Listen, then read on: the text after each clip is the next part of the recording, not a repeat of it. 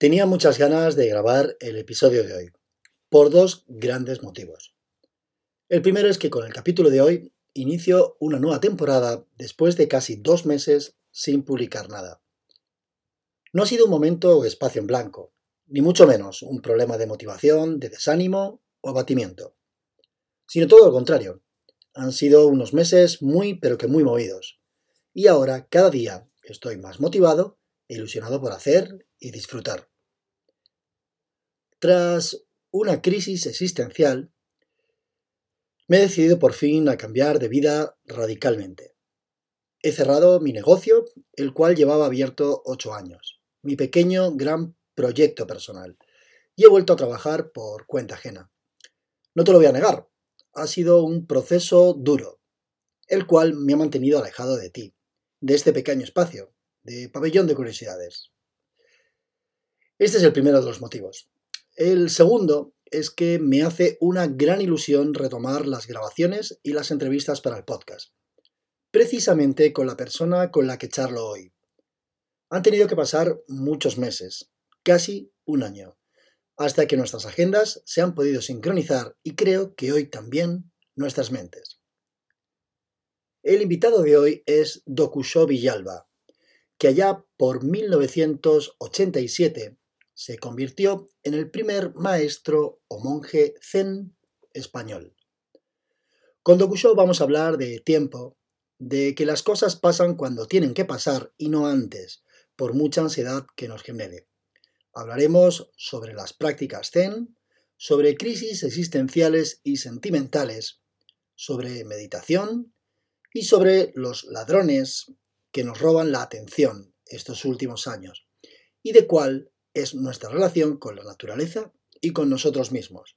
En definitiva, un lujo de charla en la que he aprendido y disfrutado a partes iguales. Sin más dilación, os dejo con la entrevista a Dokusho Villalba. Soy David Franco y te doy la bienvenida al podcast Pabellón de Curiosidades.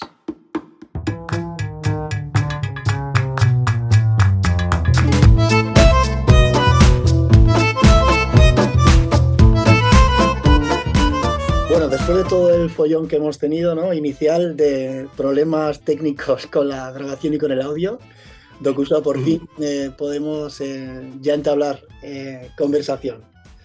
Lo primero quería agradecerte enormemente que me regales, que nos regales a, a todos los oyentes de este pequeño espacio tu tiempo, ese bien tan preciado que muchos ansían y otros malgastan. Espero que te encuentres a gusto este ratito de, charla. En la intro eh, hablaba y hablaba ahora un poco de, mi vida y lo que ha cambiado ahora, ¿no? Este, últimos, este último mes, estos últimos dos meses, y hablaba sobre el tiempo, ese mismo tiempo que pasa inexorablemente sin que exista un remedio para evitarlo, y de cómo gestionamos y sobre todo em, cómo las cosas llegan o cuando llegan o cuando pasan, que tienen que suceder y no antes, eh, por mucho que nosotros queramos eh, evitarlo. ¿no? A veces necesitamos algo que nos haga de catalizador o simplemente una apertura de mente o quitarnos esa venda de los ojos al miedo al que no, a algo, algo que no podemos controlar. Y me gustaría que empezáramos eh, por ahí. No sé si en tu caso, Dokuso, llegas al budismo zen por un despertar de tu conciencia o a través de una crisis emocional o cuál ha sido tu proceso. Y me gustaría que, arrancáramos por ahí y que me comentaras cuál ha sido tu camino hasta, hasta el momento actual. Bueno, esto, yo empecé muy joven a, practicar la meditación zen. Eh, empecé con 21 años y, y, un año después, a los 22, ya había recibido la ordenación de monje. Entonces fue algo muy... Yo en esa época era estudiante de magisterio en la Escuela Normal de Sevilla y estaba muy implicado en la lucha política contra la dictadura por los derechos y las libertades. Estamos hablando del año 75, 76. Eh, yo empiezo en el año 77 a meditar Pero llegó un momento en el que, pues ahí, alrededor del año 76, tuvo una crisis muy fuerte, una crisis eh, existencial, perdí un poco el sentido, el sentido de la lucha política, porque, bueno, no, no es el momento ahora de entrar en, los detalles, ¿no? Y, también perdí eh, la vocación de magisterio. Yo había tenido mucha vocación de ser maestro, maestro de escuela, porque pensaba que a través de la educación era posible la transformación del ser humano, y lo pienso todavía, ¿no? Lo que sucede es que me encontré, pues bueno, con la estructura educativa, con la rigidez de las escuelas, con los antiguos paradigmas todavía, viejas generaciones de maestros, y se me hizo muy difícil y, se me cayó el santo del cielo, por decirlo de alguna manera. Entonces entré en una crisis muy profunda, eh, existencial, y que coincidió con pues con un despertar psicodélico en la Sevilla del mediado de los 70, ¿no? Eh, y eso pues me abrió mucho la conciencia, el campo de conciencia, a experiencias trascendentales de, alguna manera, ¿no? a estados de conciencia no ordinarios. Pero en ese ambiente de, eh, desorganizado, desordenado, eh, caótico, pues llegué a un estado, a una especie de callejón sin salida, ¿no? Y fue en ese momento cuando asistí a una conferencia que impartía un monje zen que venía de Francia, que había estudiado con el maestro japonés Taisen de Shimaru, y yo asistí a esa conferencia y, empecé a practicar la meditación zen. Y eso pues fue como, lo cuento en algunos sitios, fue como un, trueno enorme que sonó en lo más profundo de mi ser y me sacudió. Eh, de hecho, me sacudió tanto que ah, hoy, pues casi cuarenta y pico de años después, aquí sigo, ¿no? Y soy el abad de un monasterio, de un templo zen, el primero en España. Es decir, fue un campanazo muy fuerte. Y a partir de ahí, pues ya empecé a practicar el zen. Me fui al año siguiente a Francia, recibí la ordenación del maestro Taisen de Shimaru, finalmente dejé, abandoné los estudios de magisterio y me dediqué completamente a estudiar, a practicar y a enseñar el Zen. Y eso es lo que he hecho en los últimos 45 años. Eh, para tenerlo un poco más claro, ¿el Zen en qué consiste o en qué diferencia del, budismo? ¿Es una corriente? ¿O cómo podríamos definir eh, qué es Zen? El Zen es una escuela budista. Eh, el budismo son muchas escuelas, muchas ramas, muchas tendencias que se fueron desarrollando pues al contacto de la enseñanza del Buda con las culturas autóctonas, ¿no? De, porque nosotros en Occidente decimos Oriente, como si Oriente fuera un todo, pero en Oriente hay muchas culturas distintas. Por ejemplo, la cultura china y la cultura india son completamente distintas, tan distintas como la alemana y la china, por ejemplo. ¿no? Y entonces el budismo surgió en India en el siglo VI antes de la era común y después se fue extendiendo por el sudeste asiático. Finalmente, en el siglo I de la era común mm, llegó a China y ahí pues fue tomando formas características debido a, la cultura china, ¿no? que la cultura china ya era una cultura muy antigua, muy sabia, con una tradición muy establecida. Entonces, de esta fusión del budismo indio y del taoísmo, por ejemplo, chino, surgió el zen como una nueva escuela budista, pero de raíces muy chinas.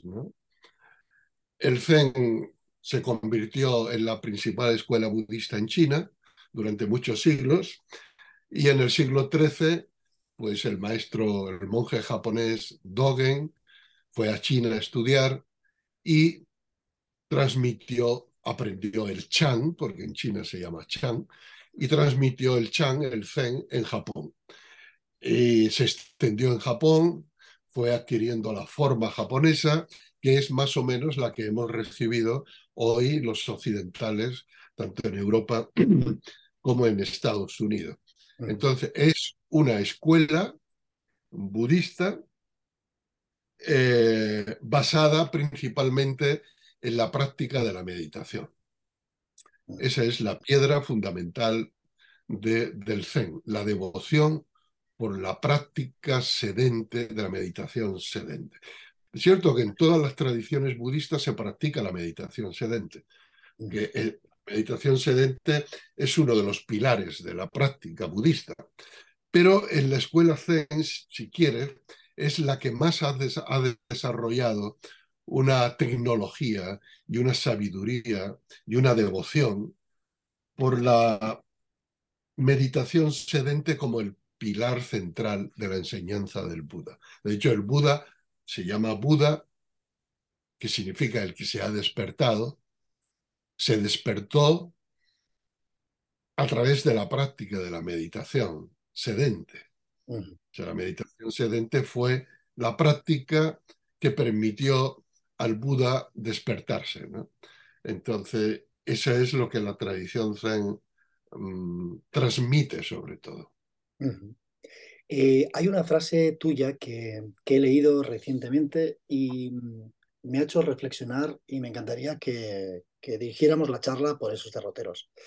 Dice, la vida del zen es la vida del autorreconocimiento. Y aquí quiero que hagamos mucho énfasis en esa palabra, ¿no? Autorreconocimiento, que me parece muy importante. Dices que tenemos que reconocernos a nosotros mismos en lo que somos, pero para poder reconocernos en lo que realmente somos, necesitamos olvidar lo que hemos creído ser hasta ahora.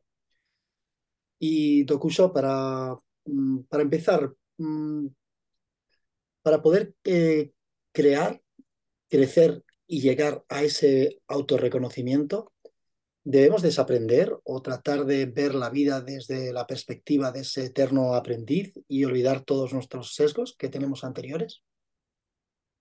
Bueno, yo creo que lo mejor es no hacer nada.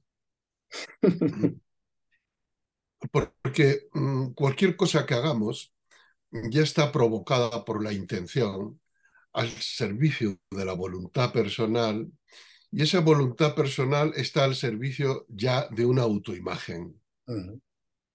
¿Vale? La, la cuestión fundamental es, ¿quién soy yo? incluso soy yo, soy un yo, porque todos creemos ser un yo. Eso es lo que nos han enseñado. Tú te llamas David, ta, ta, tal. Yo me llamo Dokushota, mi número de entidad es ta, ta, ta, ta, ta. En el budismo zen, en el zen, en el budismo se enseña que no hay ninguna entidad estable, fija e inamovible ni en nosotros ni en nada, mm. Sino que la realidad es, como decía Heráclitos, un río en continuo movimiento. Por ejemplo, tú, David, te sigues llamando David, pero no eres el que fuiste hace 10 años, o el que fuiste hace 20 años, o 30 años ni tú ni nadie. Y sin embargo, seguimos llamándonos de la misma forma, como si fuéramos la misma persona. Y no somos la misma cosa ni la misma persona. Entonces, nos han enseñado a vernos y a definirnos de una determinada manera. Por ejemplo, tú eres hombre o eres del género masculino. Entonces, las personas del género masculino se comportan así, así, así, asado, y tienen esta serie de rasgos y tienen estas reacciones emocionales y las otras no. Esos son condicionamientos, son definiciones artificiales. ¿Qué eres tú realmente? ¿Qué soy yo realmente? Para poder llegar a conectar con lo que realmente somos, necesitamos olvidar lo que nos han dicho que somos y lo que nosotros creemos que somos. Porque es una creencia. Esa sensación de identidad es una creencia. Existe solo en tanto que creencia, no, en no, no como realidad. Así que el autorreconocimiento implica no hacerse ninguna idea sobre sí mismo, no verse a sí mismo a través de ninguna imagen mental, sino sentir a través del cuerpo, de las vísceras, a sentir a través de las emociones, sentir a través de la respiración, sentir lo que realmente somos y estamos siendo. ¿Mm? Por ejemplo, en el budismo se dice que no somos un ser. Y en esto se parece a la filosofía de Heidegger, el filósofo existencialista. Somos un siendo. Somos un proceso continuo, siendo. Ser, ¿no? Cuando decimos mi ser, cuando decimos mi ser, nos hacemos la idea de que hay algo estable, hay algo fijo, hay algo definido, que siempre es lo mismo, que es como nuestra huella más profunda. Y no hay nada de eso. Lo que hay es un siendo, un proceso continuo. Estamos siendo. Así que para poder reconocer qué estamos siendo, tenemos que olvidar o de alguna manera descondicionarnos de lo que nos han dicho que somos y de lo que nosotros mismos creemos que somos. ¿Cómo se produce este descondicionamiento? Claro, claro, pues ahí, es, ahí En el, zen, en el Zen es a través de la práctica de la meditación. Porque la práctica de la meditación Zen, que llamamos Zazen, que significa Zen sentado, eh, es el arte del olvido de sí. El arte del olvido de sí y el arte de vivir a partir de la pura experiencia sin que la cabeza esté continuamente dando vueltas, dándole vueltas y narrando lo que está sucediendo. Yo hablo muchas veces del, del experimentador y del narrador. En nosotros, eh, el ser real que somos es un experimentador, una experimentadora. Estamos experimentando, estamos sintiendo a través de los ojos, a través de los oídos, oliendo, gustando, a través del tacto, estamos sintiendo, estamos pensando. Es una, la vida es una experiencia continua. ¿eh? Pero en todos nosotros hay la voz de un narrador o de una narradora, que es el que nos está contando lo que estamos experimentando. Y claro, lo cuenta a su manera. Es como el locutor que está retransmitiendo un partido de fútbol. Él no está jugando el partido, él no lo está experimentando, sino que desde la tribuna lo está contando a los demás y cuenta lo que él ve, lo que él puede ver, lo que el tiempo le permite contar, pero lo que el narrador está contando y lo que está sucediendo en el campo de fútbol es completamente distinto. Son dos mundos distintos. Entonces, ¿qué pasa? Cuando nosotros nos identificamos con la voz que está narrando lo que vivimos, lo que somos, la voz que nos está contando el relato de nuestra vida, perdemos el contacto con la experiencia real, con el ser real que está experimentando. Y eso es una enajenación. Vivimos como enajenados. Vamos más prisioneros. ¿Eh? Que digo que vamos como pollo sin cabeza, ¿no? Por la vida. Eso es, o, con demasiado cabeza, visto desde otro punto. Entonces, la experiencia del Zen, la práctica del Zen, lo que te lleva es a salirte, a liberarte, a olvidar esa voz del narrador o de la narradora que está ahí contando continuamente lo que está pasando y volver a la pura experiencia a la pura experiencia desde el cuerpo, desde la respiración y de las verdaderas emociones. ¿Y cómo podemos eh, empezar? Eh, porque estamos hablando de ese narrador, de ese, de ese locutor y de la experiencia que se está viviendo, ¿no? Pero veo, veo complicado, ¿no? En el mundo en el que vivimos, en la vorágine que, en la que estamos todo en el día a día metidos, ¿cómo podemos empezar? De manera simple y sencilla. Pues siempre se suele empezar por el principio, ¿no? Sí, desde luego. eso es. Y el, principio es muy simple. Siéntate y siéntete. Eso es lo que yo practico, lo que yo enseño. Siéntate y siéntete. Y cuando te sientes y te sientas,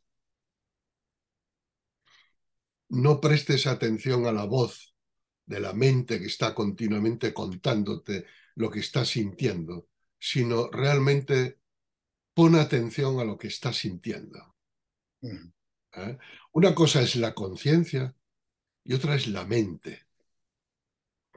Son dos cosas distintas. La mente pensante, la mente mm, conceptual, la mente representativa, es aquella que trata de representar la realidad en forma de imágenes mentales, de pensamientos, etcétera, etcétera.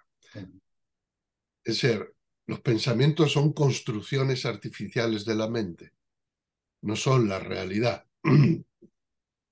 Pero nosotros confundimos lo que pensamos que somos con lo que somos. Y prestamos más atención a lo que pensamos que somos más que a lo que realmente sentimos que somos. Entonces, sentarse, sentirse, es volver a entrar en contacto con la intimidad, en intimidad con el cuerpo, con la respiración, con las sensaciones que aparecen, más que estar en la tribuna narrando desde la tribuna lo que estamos viendo. Y por ahí se empieza, por el principio, por lo más sencillo. Encuentra 10 minutos, 15 minutos al día por la mañana antes de empezar. Siéntate, siéntete, entra en contacto con tu cuerpo, con tu respiración, con tu estado real y a partir de ahí construye tu día. Y después, cuando ha terminado el día, siéntate 10 o 15 minutos, siéntate, siéntete, vuelve a la intimidad contigo mismo. Y esta simple práctica, continuar un día tras otro, tiene el poder de transformar completamente nuestra vida. En 2012, la ONU declaró el 20 de marzo Día Internacional de la Felicidad proclamando que la felicidad y el bienestar eran aspiraciones y objetivos universales en todo el mundo. Y me gustaría que habláramos de esa palabra, felicidad, y si es oro todo lo que reluce, ese concepto que nos han vendido la psicología positiva, de que si quieres puedes, y que solo es cuestión de constancia, persistencia o resiliencia. Sentándonos y sintiéndonos, podemos llegar a esa tan ansiada felicidad. Esa es la idea y ese es el propósito. Por eso existió, surgió el budismo en este mundo. Eh, el budismo surgió en este mundo como medicina, como remedio al estado de dolor y sufrimiento del ser humano y de su angustia existencial. Es decir, la meta última, por decirlo de alguna manera, del budismo es el que se conoce como nirvana, que es un estado de profunda paz acompañado de un profundo gozo. Bien.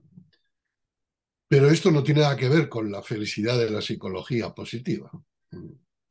Porque este profundo gozo no es algo, por ejemplo, distinto o contrario al dolor. O sea, no es una pareja antinómica con el dolor o el sufrimiento. Quiero decir, en la vida hay sensaciones agradables y sensaciones desagradables. Y ambas son inevitables. Hay emociones que son aflictivas y hay uh, emociones que son saludables, sanas, uh, hermosas, uh, benefactoras, y ambas son imprescindibles. Quiere decir, no podemos imaginar una existencia humana sin ningún tipo de experiencia sensorial desagradable y sin experimentar ningún tipo de emoción aflictiva, podríamos decir. ¿vale? Entonces, la felicidad no es la erradicación de lo desagradable y de lo que puede ser doloroso, sino la plena aceptación de eso como constituyente de la vida, de la existencia. La existencia, nuestra vida, está hecha de día y de noche, de luz y de sombra, de placer y de dolor, ¿no? De algo muy agradable y algo muy desagradable. Si uno se quiere quedar solo con la mitad y dejar fuera la otra mitad, eso solo conduce a la angustia, al conflicto y al sufrimiento. Pero cuando uno acepta la existencia de, eh, de ambas, eh, ahí puede encontrar una, una paz, puede encontrar un, un, sosiego.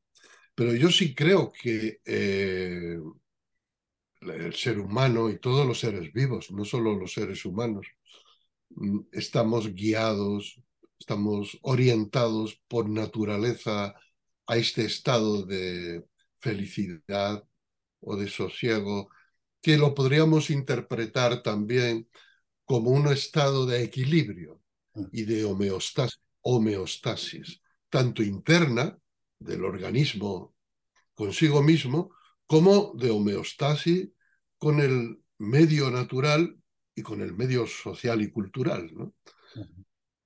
Esta, este estado de equilibrio es lo que todos los seres vivos buscamos. En nuestro caso, los seres humanos le llamamos felicidad porque este estado de equilibrio es mm, gratificante, es, es, es, placentero en el sentido profundo. ¿no? Pero esto no tiene nada que ver con la felicidad Coca-Cola. No, no, no, eh, lo tengo, eso mm, creo que, que, lo tenemos claro. Mm, hilado con lo que acabas de decir, ¿crees que, que, la ciencia y la industria de la felicidad controlan nuestras vidas? No entiendo esa pregunta. Mm, me refiero a, como has dicho, lo de la felicidad de la Coca-Cola. Eh, mm. ¿Tú crees que hay un neuromarketing que nos guía para controlarnos y, decirnos qué es lo que debemos de sentir como felicidad, abandonando ese auto reconocimiento o esa eh, meditación para autoconocernos? Yo no sé si hay una organización internacional o mundial mmm, para controlarnos, no sé. Pero lo que sí es cierto, y eso está, eh, es obvio, es que hay universidades como la de Stanford que pusieron a punto departamentos que llamaban de la seducción, de la sugestión, donde han estudiado casi todos los, eh, los cerebritos de Silicon Valley y han puesto a punto, en base a las investigaciones científicas, una serie de plataformas, de redes sociales que, eh, ¿cómo decirte?, que manipulan nuestra atención para enriquecimiento de ellos, porque convierten nuestra atención en dinero, monetizan nuestra atención, dándonos un remedio de gratificación. Porque las redes sociales producen una cierta gratificación, está, está estudiado y está demostrado y funciona, ¿no? Los likes, toda la arquitectura que tiene tanto Instagram como Facebook, como las otras redes sociales, producen pequeños chutes de endorfina en el cerebro del usuario incauto y lo mantienen adictos a esos chutes de endorfinas a través de los likes, de los seguidores y todas estas historias, y eso hace que nuestra atención esté cautivada, este, raptada por estas redes sociales y a su vez los dueños de las redes sociales convierten nuestro cautiverio, nuestra atención, en dinero y en riqueza para ellos. Esto sí lo creo, esto es lo que desarrollo en uno de mis cursos que se llama Autonomía Atencional y que está en el campus Zen virtual que tenemos en la comunidad budista Soto Zen.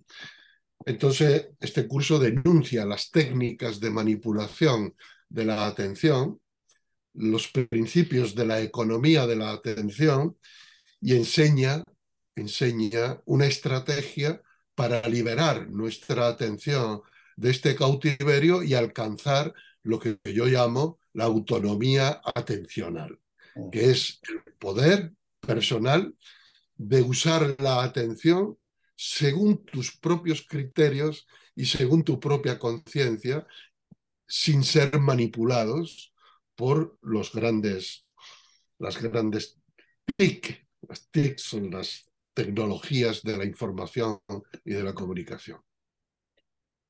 No juzgamos el valor de, lo que compartimos o lo bueno o malo que escribimos, eh, hablando de redes sociales, sino que solo eh, nos enfocamos en lo fuerte que es el aplauso, ¿no? en los likes que recibimos de nuestras publicaciones. El mensaje queda relegado, yo creo que a un segundo plano. Y esto es lo triste de la historia, ¿verdad? Así es. Mira, yo uso, yo soy usuario de redes sociales. Sí, sí, yo no, yo también. No reniego de las redes sociales. Y, y pues conozco un poco cómo funcionan. ¿no? A veces eh, publico un texto o la traducción de un texto que es algo que tiene un valor y una profundidad enorme y muy poca gente se interesa. Publico la foto de mi gata y de pronto tengo 300.000 likes y comentarios.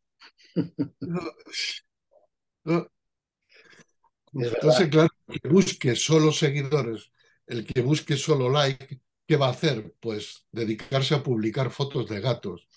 O si eres una chica joven y guapa, pues a mostrar tu cuerpo, ¿no? Que seguro que con eso vas a tener millones de seguidores. Y bueno, esa es la cultura del, narcisismo, la cultura de la imagen. Narciso fue el que se quedó enamorado de su imagen reflejada en el agua ¿no? del, del, lago.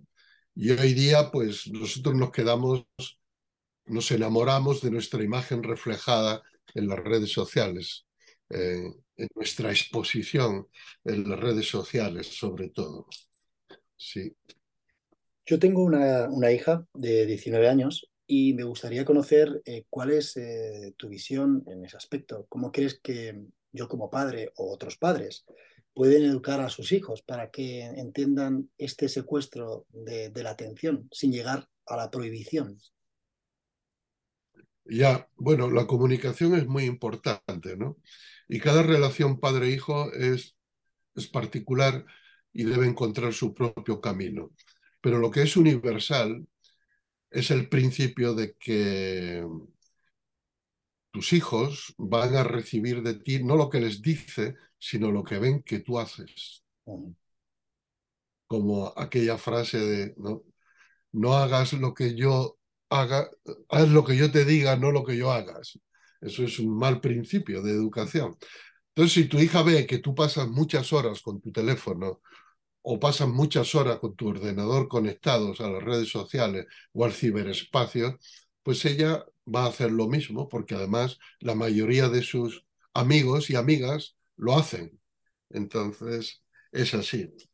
Pero también es cierto que hay padres, pues como yo, por ejemplo, que hemos tratado de educar a mi hijo, yo tengo un hijo de 33 años ahora, y He tratado de educarle en un buen uso de las redes, y yo creo que hace buen uso de las redes, pero en un medio social donde hay un abuso y una mala manera, la influencia es tan grande que es muy difícil sustraerse a ella. Justo ayer estaba hablando con unos padres que están aquí, estábamos hablando de este tema en la cena, ¿no?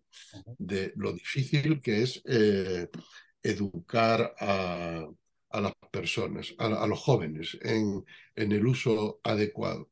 Pero afortunadamente hay cursos cada vez más y hay especialistas eh, que se dedican a ello. Es muy importante hablar, hablar desde el corazón y expresarle lo que nosotros sentimos y por supuesto sin caer en la, ya con 16 años, no puedes caer en la prohibición absoluta, ¿no? Pero sí hacerle ver también las consecuencias de todo eso. Como destripar el funcionamiento, destripar el funcionamiento, para que entienda para que ellos entiendan cómo funcionan las redes sociales. Docuso, no me gustaría robarte mucho más tiempo. Sé que andas con el tiempo muy justo. Tenemos, David, tenemos diez minutos escasos o, o, un poquito menos. Y me gustaría eh, hacerte unas preguntas un poquito más personales.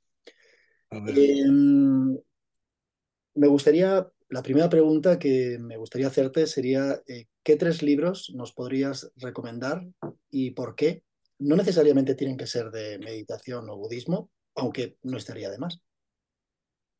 Mira, justo te voy a decir, estoy leyendo este libro que me lo acaban de regalar. El eclipse. Se llama El eclipse de la atención, de Amador Fernando Sabater como editor y Oyer Echevarría y me está encantando. Es un libro que es muy importante que, por ejemplo, todos los padres y todos los educadores lo, lo lean para entender cómo funciona. Hay muchos dedicados ya a la economía de la atención. Eh, ahora mismo no recuerdo títulos, pero este sería uno y este sería uno de los temas más importantes porque hoy día, mira, te voy a leer solo una frase de, de, esto que acabo de leer en...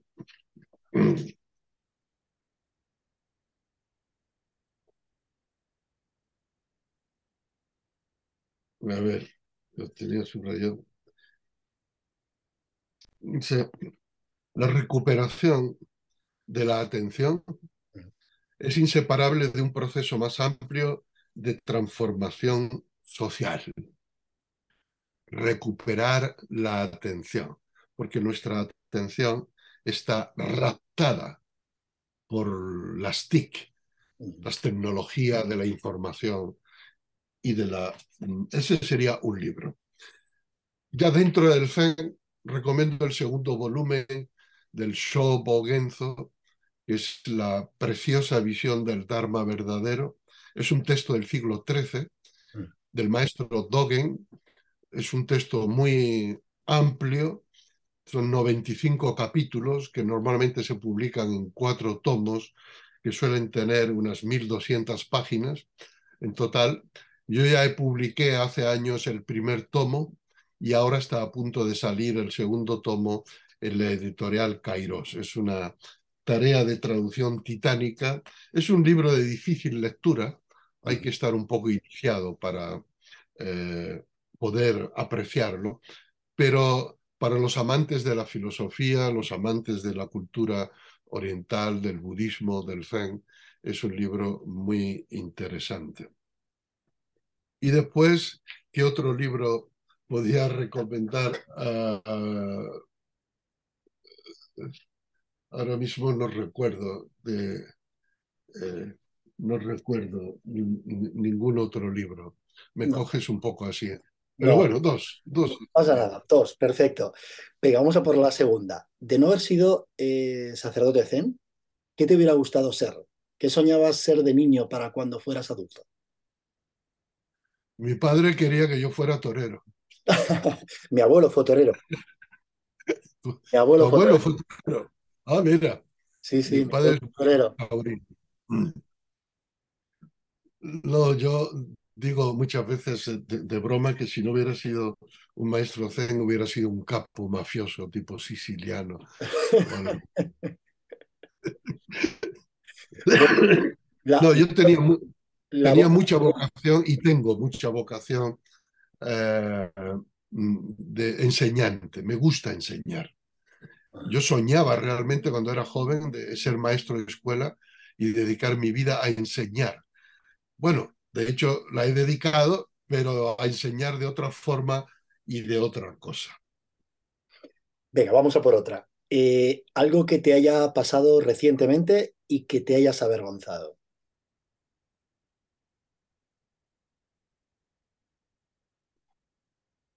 No, me da tanta vergüenza que no te lo voy a decir. me parece una gran respuesta.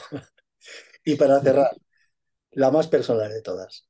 Y, y con toda la confianza. Puedes contestarme lo que te apetezca o hasta donde quieras llegar. ¿Cuál fue tu primer beso y cuál ha sido tu primer eh, gran amor? Que no necesariamente tiene que ser lo mismo o la misma persona. Mi primer beso, dices. Sí. Mi primer beso, recuerdo. Ah, sí, sí. pongo en un compromiso. No, sí, sí, recuerdo mi primer beso. Tendría yo 14 años. Estaba muy enamorado, como suele estar un chico de 14 años, de esta, de esta chica. Y fue la primera vez que sentí los labios de una mujer. Eran labios muy sensuales y carnosos. Y fue una experiencia religiosa, te puedo decir, auténticamente religiosa. Yo soy, me gusta mucho besar, soy un, besador. Besucón y besador. Y besador. ¿Y la segunda cuál era? La, segunda, te preguntaba eh, cuál había sido tu gran amor. Bueno, yo no creo que... a, tenerlo, claro. No, sí, he tenido grandes amores, pero no solo uno. He tenido grandes amores. Yo eh, ahora ya soy un poco más mayor, pero cuando era más joven tenía tendencia, tengo, he tenido mucha tendencia a enamorarme, a enamorarme hasta los huesos. De, y me he enamorado varias veces fuerte y he tenido varios grandes amores que se desvanecieron en el tiempo como una burbuja de jabón. Dokuso, eh, espero que hayas estado a gusto y aunque ya no regresa, haya sido un tiempo de reflexión y al menos para mí ha sido muy productivo y motivador hablar contigo. No me quería despedir. Igualmente, David, siento que no podamos tener más tiempo, pero debido a, eh, problema que tuvimos de sonido, tuve que cambiar de casa, entonces... Te robo ya solo un último minuto eh, para que nos puedas contar dónde pueden localizarte y contactar contigo. Bueno, ahí está mi nombre.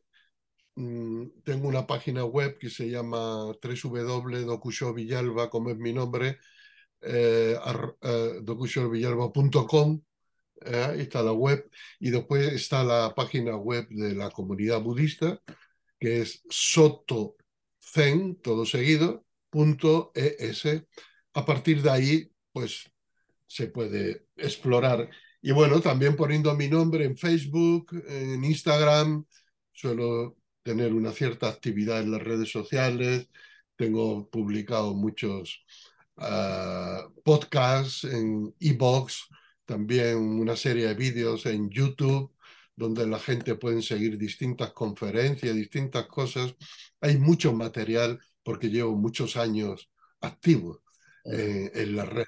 Así que basta con poner mi nombre en el buscador de Google y ahí ya van a salir un montón de cosas. Perfecto, yo, pues lo dejamos ahí y, espero volver a poder tener un poquito de, tiempo y que podamos compartir. Muchas gracias, David. Cuídate mucho y nos volvemos a ver. Gracias. Chao, chao. chao.